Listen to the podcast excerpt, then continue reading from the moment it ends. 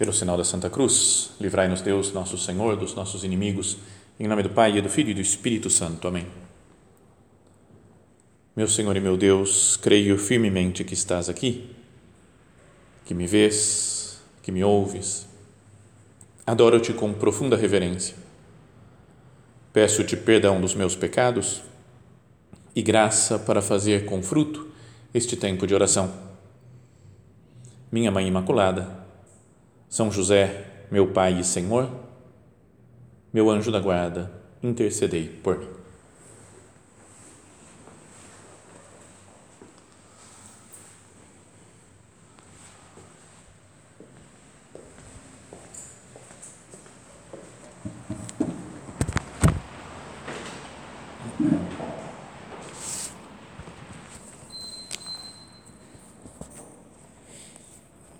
Estamos iniciando hoje um novo ciclo de meditações, né? uma série nova que é que vai ter seis episódios nessa série. O título da série é a Santidade. É importante que nós procuremos né, olhar para Cristo, perguntar para Ele, conversar com Ele e, e querer chegar a essa conclusão de que a santidade é identificar-se com Cristo nosso Senhor. E esse é o objetivo dessa, dessa série de meditações: olhar para Cristo e querer se identificar com Ele. E vamos falar de, de vários aspectos né, da santidade, modos que nós podemos é, nos empenhar, que nós podemos lutar para alcançar essa santidade junto de Deus nosso Senhor. Então, na primeira, hoje, vamos falar sobre a nossa alma, como é que a alma procura se identificar, deve se identificar com o Senhor. Em outras vai ser sobre o corpo, como eu devo imitar Cristo, os meus sentimentos, como, como devem ser, os meus relacionamentos e assim por diante. Né? Para que toda a nossa vida, tudo que nós somos, o que nós pensamos, o que nós fazemos, né? cada aspecto da nossa vida esteja iluminado pela vida de Cristo.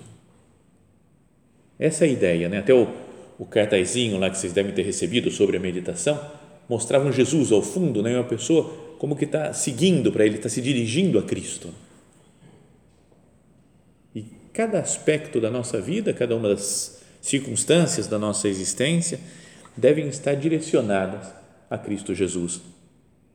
Procurar que cada aspecto da nossa vida seja identificado com Cristo. A ideia até de meditar dessa forma veio de um livro que li em inglês, né, que estava lendo, acompanhando, e que ele falava de holiness, santidade, só que falava que é um wholeness, de whole, no, de total, sabe, whole world, por exemplo, né, o mundo inteiro, não holiness e holiness, que toda a nossa vida, o global da nossa vida, da nossa existência, e da existência do mundo seja uma vida santa, né? uma existência santa, um corpo santo, alma santa, sentimentos santos, vocação santa, relacionamentos santos. Né? Então, essa é a ideia dessa série de meditações. Então, primeiro, vamos ver o que a Sagrada Escritura, né? o que a Palavra de Deus nos diz sobre a alma. O que é a alma? Falar, a minha alma vai se identificar com a alma de Cristo porque ele tinha uma alma humana também. O que, que significa isso, né, alma? Então, tem duas palavras que são traduzidas naturalmente, normalmente por alma. Uma em hebraico, lá no Antigo Testamento, e outra em grego, no Novo Testamento. Em hebraico se diz nefesh, nefesh, e significa vida, significa ser vivo, significa alma, não é? Significa pessoa, mente, personalidade, desejos, sentimentos internos, ou seja, tem uma vasta gama de traduções possíveis para essa palavra, dependendo do contexto. Muitas vezes ela é traduzida como alma, mas poderia se traduzir como coração, por exemplo. Seria talvez mais adequado para a circunstância lá que está que é citada essa palavra nefesh. Podia ser traduzido por pessoa, não é por vida ou por mente. Mais de 750 vezes aparece na Bíblia essa palavra no Antigo Testamento. E é interessante que ela é, não é só como a alma que a gente imagina agora. Né? Fala assim, quem tem alma? Nós, o ser humano tem alma. Fala, um anjo tem alma? Você fala, cara, o anjo é espírito, né? não, não vai ter alma. Os animais, você fala, pode ter uma alma, sei lá, uma forma de falar, né, filosoficamente, tem a forma substancial, mas vai saber, não é bem alma, né, uma alma natural, mas é, é difícil entender. Agora, na Sagrada Escritura, nos primeiros capítulos, lá no, no início do livro do Gênesis, já não fala várias vezes essa palavra referindo-se ao homem, aos animais e depois mais para frente nos, nos, nos livros proféticos do Antigo Testamento fala que Deus também tem uma alma. Não vingarei a minha alma, diz o Senhor. Ou o Senhor jurou pela sua alma. Então, muitas vezes aparece também no, com alma como essa uma expressão do mundo interior ou da pessoa, do coração, da mente, de todos os seres. E é semelhante também o conceito de alma no Novo Testamento, né, que é psique, talvez uma palavra muito mais conhecida né, do que o nefesh. Mas psique, porque daí vem as palavras psicologia, psiquiatria, psicose, psicodélico e todos, tudo que começa com psique é, tem a ver com a alma e é como que o, o que é diferente do corpo físico, material. As nossas afeições, nossa vontade, nossos desejos, nossas emoções, a mente, a razão. E muitas vezes, até para se referir a uma pessoa, também no, no, no Novo Testamento se fala alma. E até na, ao longo da história da igreja, na tradição milenar da igreja, se usa né, isso daqui, né, o nome alma para se referir às pessoas lá no antigo, no, no perdão, no, nos Atos dos Apóstolos, é? quando fala da vinda do Espírito Santo, fala que veio o Espírito Santo sobre os apóstolos, eles saíram pregando e se converteu uma multidão, né? e fala em algumas traduções, mais de 3 mil almas se converteram aquele dia. Não é só a alma, obviamente, o corpo não, é o, o ser humano como um todo, mas se refere né, a almas muitas vezes falam nessa diocese tem 700 mil almas, né, como, mas obviamente também não são almas soltas, alma penada que está por aí girando. Então, a alma é o que há de mais interno em cada um de nós. Esse mundo interior, né, que é eterno, que vai durar para sempre, né, um princípio que continua existindo para sempre. Por todo sempre no céu com Deus, que depois vai se unir no final dos tempos ao nosso corpo mas é uma realidade interior, nosso mundo interior, que nós queremos que se identifique com Cristo. Para não termos só obras externas que demonstrem uma santidade, não é? Fiz obras boas de ajuda aos outros, obras boas de piedade, né? de, de penitência, agora na quaresma, por exemplo, que vai começar, de obras de piedade, de participar da Santa Missa, por exemplo. Não só uma coisa exterior, mas internamente o meu mundo interno, o meu coração. Senhor, eu quero que esteja esse meu mundo interior identificado com você. Como fazer, né? Que aspectos da vida, então, eu deveria querer acertar para me identificar mais com Cristo? Né? Podia ser um grande propósito para a quaresma pensar nisso. O que, que eu vou fazer para me identificar mais, esse, para identificar esse mundo interior com Cristo nosso Senhor? Bom, e queria para isso que nós fizéssemos a nossa oração hoje baseados em um texto da primeira carta de São Pedro. A né? primeira carta de São Pedro, que está lá na Bíblia, lá no finalzinho da Bíblia, dos últimos livros da Sagrada Escritura, tem duas cartas de Pedro, a primeira e a segunda. Então, na primeira, vamos pegar um pedaço do primeiro capítulo e o iníciozinho, bem, os primeiros versículos do segundo capítulo para quem quiser depois ler com calma, meditar em casa. Uma coisa que eu pensava é que essa carta de São Pedro, a primeira, podíamos dizer que é a primeira encíclica da história. São Paulo tinha escrito já antes algumas cartas aos Tessalonicenses, mas encíclica papal é essa daqui. Se a gente perguntasse, nosso Papa escreve algumas encíclicas, sempre os papas ao longo da história escreveram né, cartas apostólicas para para os cristãos.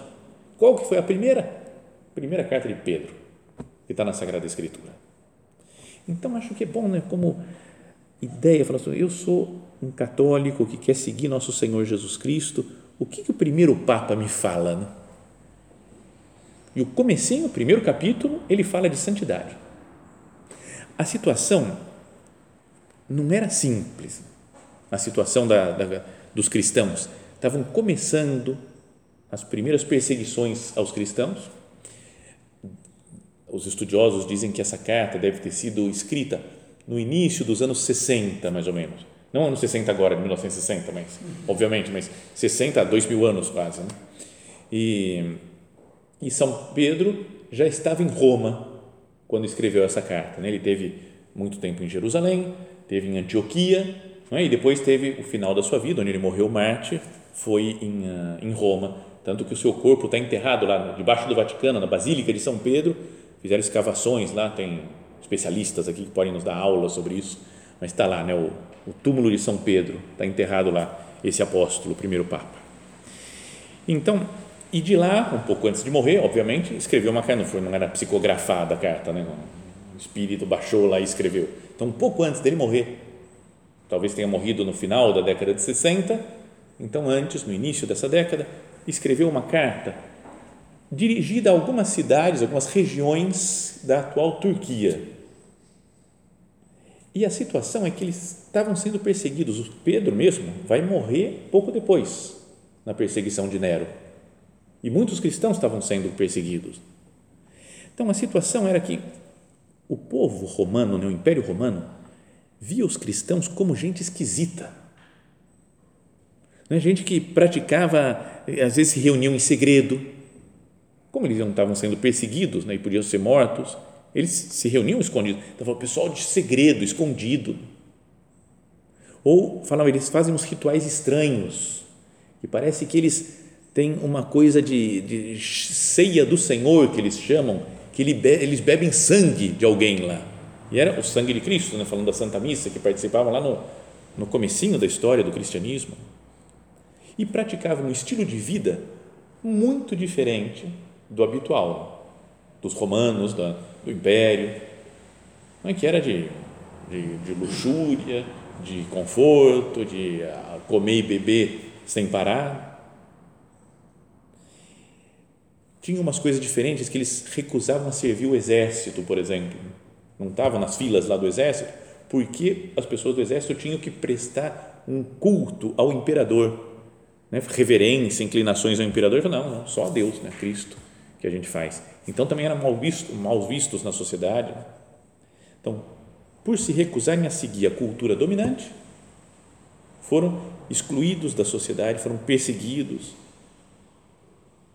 Então, a situação era: alguns aguentavam firme e morriam mártires, muitos deles. Outros ficavam nervosos com aquilo lá, imagina sendo perseguido e falar, agora vamos perseguir esses caras também. E começaram a ter grande, não sei, reuniões de pessoas para, para combater a perseguição que eles estavam sofrendo. Não é? Vem alguém me perseguir, eu persigo de volta. Vem alguém me ofender, eu ofendo outra vez. Então, isso é uma tentação que tinham alguns, né? de entrar, de usar as armas dos inimigos. E outros sucumbiam eu falo, cara, é só adorar o nosso Deus, adora o imperador aí, ó. Tranquilo, você não vai ser perseguido, você vai ter vida boa, tranquilo, vai ficar sossegado, ninguém vai te perseguir. Então é uma coisa tentadora, que você fala, cara, só aqui, pelo menos exteriormente, vai, fala porque ama o imperador e está tudo certo. Então eram as duas tentações, né? ou de se revoltar e entrar na briga e querer matar os perseguidores, ou se entregar, né? falar, ah, tudo bem, vai, vamos vamos negar a fé. Um autor comentando essa carta de São Pedro dizia: Pedro estava bem ciente dessas duas tentações. Por isso, a sua carta incentiva os fiéis a ver as acusações e o tratamento injusto como uma oportunidade de dar testemunho de Jesus Cristo. Seguindo o exemplo do seu próprio Senhor, que viveu uma vida exemplar diante de todos e recusou a insultar aqueles que o insultavam, os cristãos podem praticar um estilo de vida verdadeiramente evangélico. Estão sendo fiéis à, à doutrina, à fé, né? e sem é, faltar a caridade de querer matar e brigar com os perseguidores. Assim, é assim que se vive né? a vida de santidade. Então, São Pedro escreveu como, como primeiro Papa, preocupado com as reações que estavam tendo, ou de revolta pela perseguição, ou de aceitação daquilo em mudança de vida e negação da fé. São Pedro escreve essa carta. E lá no primeiro capítulo já, ele disse: Portanto, e aqui começa a citação da, da carta: Portanto, preparai a vossa mente, sede sóbrios e colocai toda a vossa esperança na graça que vos será oferecida no dia da revelação de Jesus Cristo. Olha só como é que a gente vê, porque essa situação do mundo que estava então é muito semelhante do nosso mundo atualmente. Não é que tem muita gente que persegue a igreja, que fala mal dos cristãos. Não é tanto fisicamente, em alguns países aqui, ainda não, ainda não, vai saber no futuro o que vai acontecer, mas sei lá, em lugares onde tem perseguição do Estado Islâmico e morrem cristãos, mesmo que dão a vida por Cristo. Às vezes a nossa reação, se tivesse lá, eu falo, vou armar uma, fazer uma guerrilha aqui e matar os muçulmanos e começar uma guerra. Né? Ou então falar, ah, tá bom, vamos vamos seguir a lei deles, porque senão eu vou ser morto. Mas digo, mas até no nosso país, no Ocidente, existe uma perseguição cultural, né? É de ter que pensar como todo mundo pensa, falar como todo mundo fala, com atitudes não cristãs, não posso defender algumas coisas, defender a fé. Algumas coisas básicas da fé, de liberdade religiosa, não posso ter. Então, a nossa situação atual tem um pouco dessa, dessa perseguição que tinha lá na época dos primeiros cristãos. E temos essas duas tentações, né? de, de querer ou sair brigando com todo mundo, ou então ceder né, a essa a pressão da sociedade. Então, São, Paulo, São Pedro fala: aprontai a vossa mente. Na verdade, o termo aqui foi traduzido como aprontai ou preparai a vossa mente, mas é cingi os rins da vossa mente. Porque eles andavam naquelas túnicas, imagina o pessoal antigo, né? a gente sempre imagina um túnica, umas coisas tipo batina, assim. E então eles tinham que às vezes correr, fazer alguma coisa rápida ou trabalhar, e um monte de pano que tem aqui assim atrapalha. Né? Você não consegue se mexer muito com muita presteza, assim, com muita velocidade.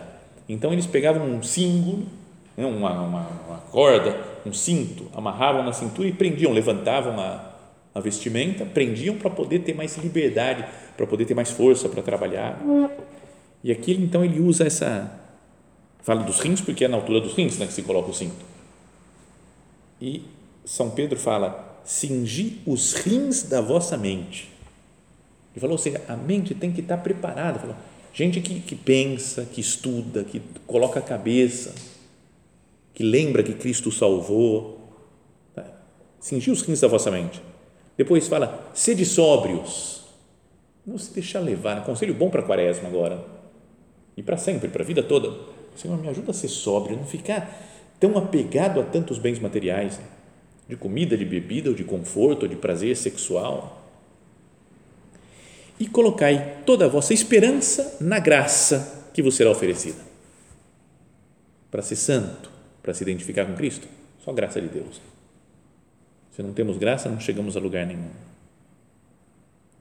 E depois continua então São Pedro dizendo, né, como filhos obedientes, não moldeis a vossa vida de acordo com as paixões de antigamente, no tempo da vossa ignorância.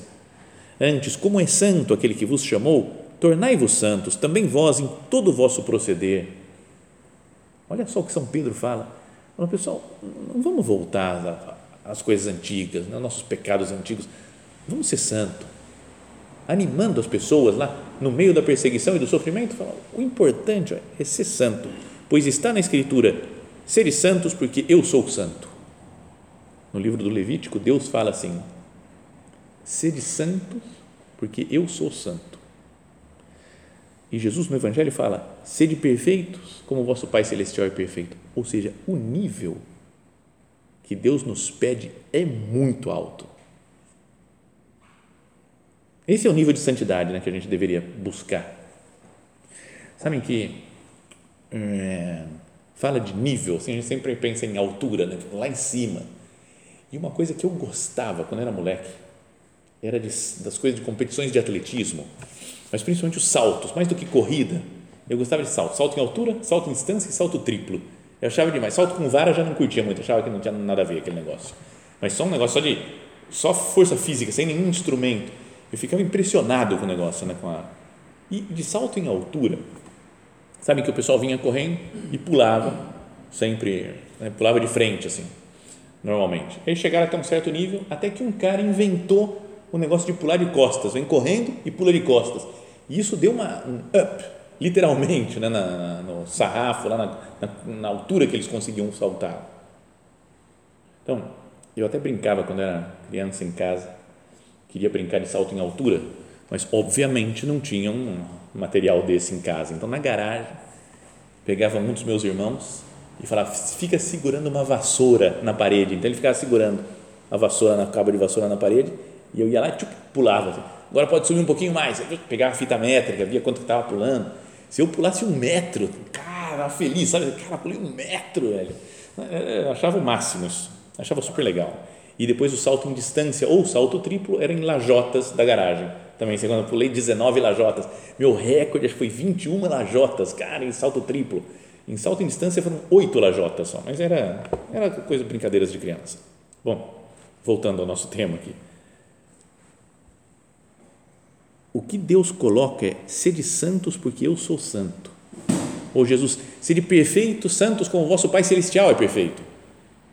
Cara, é um nível muito alto, é como recorde mundial de salto em altura que acho que é 2,45 agora, né? se não estou errado, é 2,45. Imagina o que é pular 2 metros e 45, cara, quase, quase voa. Né? Então, o que Deus nos pede é mais ou menos isso, é mais ou menos essa, esse grau de dificuldade, né? Vai lá e pula dois metros, não dá, não consigo. Por isso isso daqui, né, de lutar, preparar, cingir os rins da vossa mente, ser sóbrio e esperança na graça se invocais como Pai, continua São Pedro, como Pai, lembra que Deus é nosso Pai. Aquele que sem discriminação julga cada um de acordo com as suas obras, vivei no temor o tempo da vossa permanência como migrantes. Pô, é um tempo de permanência como migrante, a gente está de passagem nessa terra. Por que, que eu vou colocar o coração aqui? Ou viver temendo a Deus, amando a Deus.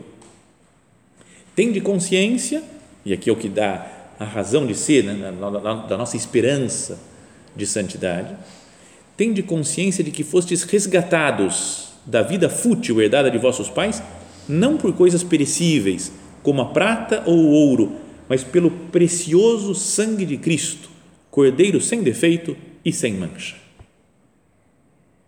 Esse termo resgatado usavam para os escravos. Né? Uma pessoa que era escrava, eu quero comprar esse escravo, então eu dou ouro, prata e compro o escravo. E depois, se eu quiser, eu posso deixá-lo livre então, comprei por ouro ou prata a liberdade de uma pessoa. São Pedro fala: vocês foram comprados, resgatados, não por ouro ou prata, mas pelo sangue de nosso Senhor Jesus Cristo. O sangue de Deus que se derramou na cruz. Por ele tendes fé no Deus que o ressuscitou dos mortos e lhe deu a glória, e assim vossa fé e esperança estão em Deus. Está vendo? Cada frase, cada versículo, dá para meditar muito. E falar, eu, eu preciso ter fé, ter esperança em Deus. Pela obediência à verdade, olha só como que ele vai falando, vai descrevendo as características da santidade. Então é, é ter, viver no temor de Deus, ser filho obediente, cingir os rins da vossa, da, da vossa mente, ser sóbrio, ter esperança na graça. Depois fala pela obediência à verdade, ser gente sincera, que obedece à verdade. Vos purificastes ter uma vida pura, para praticar um amor fraterno sem fingimento. Amai-vos, pois, uns aos outros de coração e com ardor, não só como um servicinho exterior, mas colocar todo o coração, colocar o ardor no amor ao próximo. E daí ele fala: nascestes de novo, não de uma semente corruptível, mas incorruptível, mediante a palavra de Deus, viva e permanente. Guarda esse negócio que a vida cristã é um novo nascimento. São Pedro, perdão, Jesus tinha falado para Nicodemos já. Se o homem não nascer de novo, não pode entrar no reino dos céus. E aí ele, sem entender como que pode ser um homem nascer sendo velho, pode entrar por acaso no ventre da sua mãe e renascer? É umas perguntas meio estranhas, né, que faz um sábio lá do, de Israel. Né? Mas a ideia é que tem que nascer de novo, tem que recomeçar a vida. É um novo nascimento. E fala que toda a carne é como erva, toda a sua glória é como a flor da erva, secou a erva, caiu-lhe a flor, mas a palavra do Senhor permanece para sempre. Ora, esta é a palavra que vos foi anunciada como boa nova, como evangelho. Então, está vendo essa a, a ideia, o que permanece para sempre é a palavra de Deus, o evangelho, que me faz nascer de novo. E daí começa então o segundo capítulo, e São Pedro fala assim: é assim, ó, portanto, despojai-vos de toda maldade, toda maldade, vamos purificar minha alma, de toda mentira, hipocrisia e inveja, e de toda calúnia. Tá vendo? Então, esse é um homem santo que se despoja de toda maldade, de toda mentira, de toda hipocrisia, de toda inveja, de toda calúnia. E aí diz: como criancinhas recém-nascidas, tinha falado do nasceste de novo, né? Pessoa que quer ser santa, nasceu de novo, recebe a graça de Deus para nascer de novo. Então, como criancinhas recém-nascidas, desejai o leite legítimo e puro que vos vai fazer crescer na salvação. Leite legítimo e puro que faz crescer na salvação. Uma criancinha tem que mamar quando nasce. Dizem que a melhor coisa que tem os adeptos do low carb, não está aqui o nosso grande representante né, do low carb da casa, mas ele, ele fala que o grande alimento, a melhor coisa do mundo é ovo, porque o ovo ele tem nas proteínas, tem, sei lá, escambau, não sei como é que, tem ovo, mas tem, parece que é tudo de bom, ovo, tudo de bom. Mas aí ele falou, mas uma coisa melhor que o ovo é o leite materno. Primeiro lugar de tudo, de proteínas e carboidratos, não sei o que, que tem. Bom, tudo bom. Leite materno, primeiro, melhor alimento de todos os tempos. Segundo, ovo. O primeiro não dá para tomar mais, né? Leite materno já foi, né? Agora que já estamos crescidos. Mas essa é a imagem que usa São Pedro. Como criancinhas recém-nascidas, desejai o leite legítimo e puro que vos vai fazer crescer na salvação pois já provastes que o Senhor é bom. Então, se a gente fizesse isso, né? desejar o leite puro, que é a palavra de Deus, a Sagrada Eucaristia, é o encontrar-se com Cristo, então sim, eu estou nascendo de novo, estou recomeçando uma nova vida. E assim esse meu mundo interior vai se identificando com Cristo. Então, talvez seja bom, né? quem quiser depois voltar a meditar, né? Primeiro capítulo e segundo dessa primeira carta de São Pedro na Sagrada Escritura. Visto como primeira mensagem de um Papa para a igreja, primeira encíclica. Olha assim, ó, resumo: sede santos, porque Deus é santo.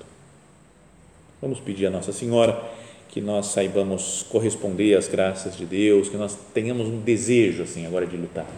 Daqui a poucos dias começa a quaresma, que a gente tem esse desejo de luta, de empenho. Vou contar com a graça de Deus, mas vou viver conforme São Pedro nos pede nessa sua primeira carta.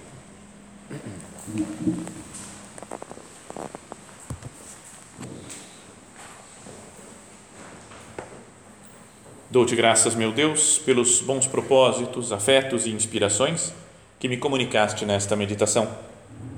Peço-te ajuda para os pôr em prática.